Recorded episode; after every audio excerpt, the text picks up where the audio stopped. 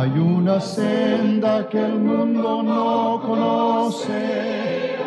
Vete a tu casa, a los tuyos, y cuéntales cuán grandes cosas el Señor ha hecho contigo y cómo ha tenido misericordia de ti.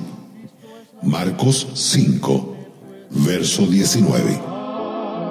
En Cristo tengo la salvación de mi alma. En el momento en que nos convertimos, pensamos que es tan simple y maravilloso que cuando se lo contemos a todos nuestros parientes desearán entregarse al Salvador. En vez de esto, en algunos casos encontramos que están resentidos, recelosos y hostiles. Actúan como si hubieran sido traicionados. Encontrándonos en esta atmósfera, a menudo respondemos de tal manera que somos un estorbo para que crean en Cristo.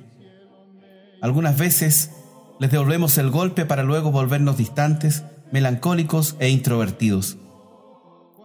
Los criticamos por su estilo de vida no cristiano, olvidando que no tienen el poder divino necesario para hacer frente a las normas cristianas. Es fácil, bajo tales circunstancias, dar la impresión de que nos consideramos superiores a ellos, ya que es probable que nos acusen de una actitud de soy más santo que tú. Debemos evitar cuidadosamente darles algún motivo para que piensen así, pero no evitemos la santidad.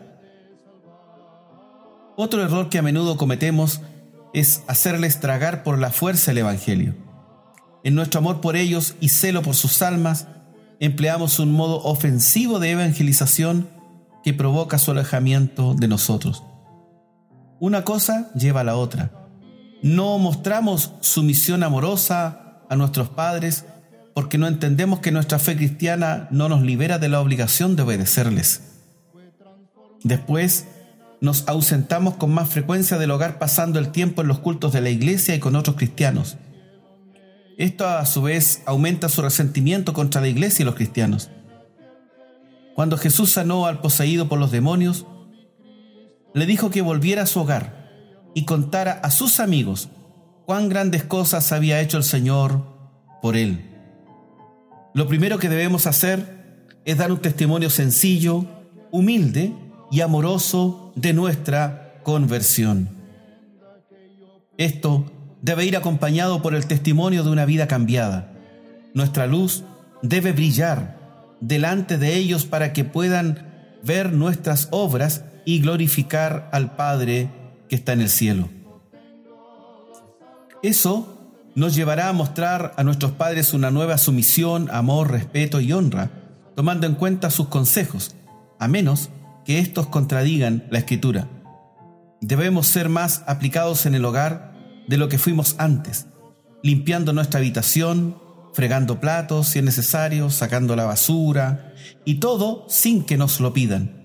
Esto significará aceptar las críticas con paciencia sin tomar represalias.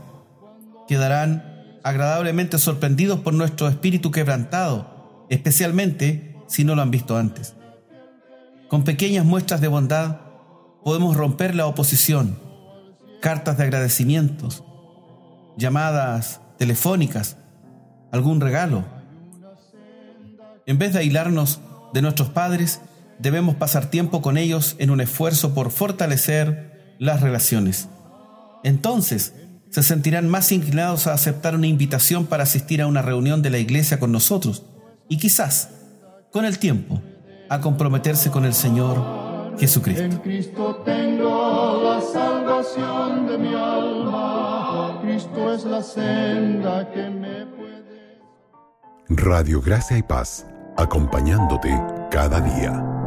Y aquel camino de tantos sufrimientos, y aquel camino que el cielo me trazó, fue transformado en aquel feliz momento, cuando mi Cristo al cielo me llamó. Fue transformado en aquel feliz momento cuando mi Cristo al cielo me llamó.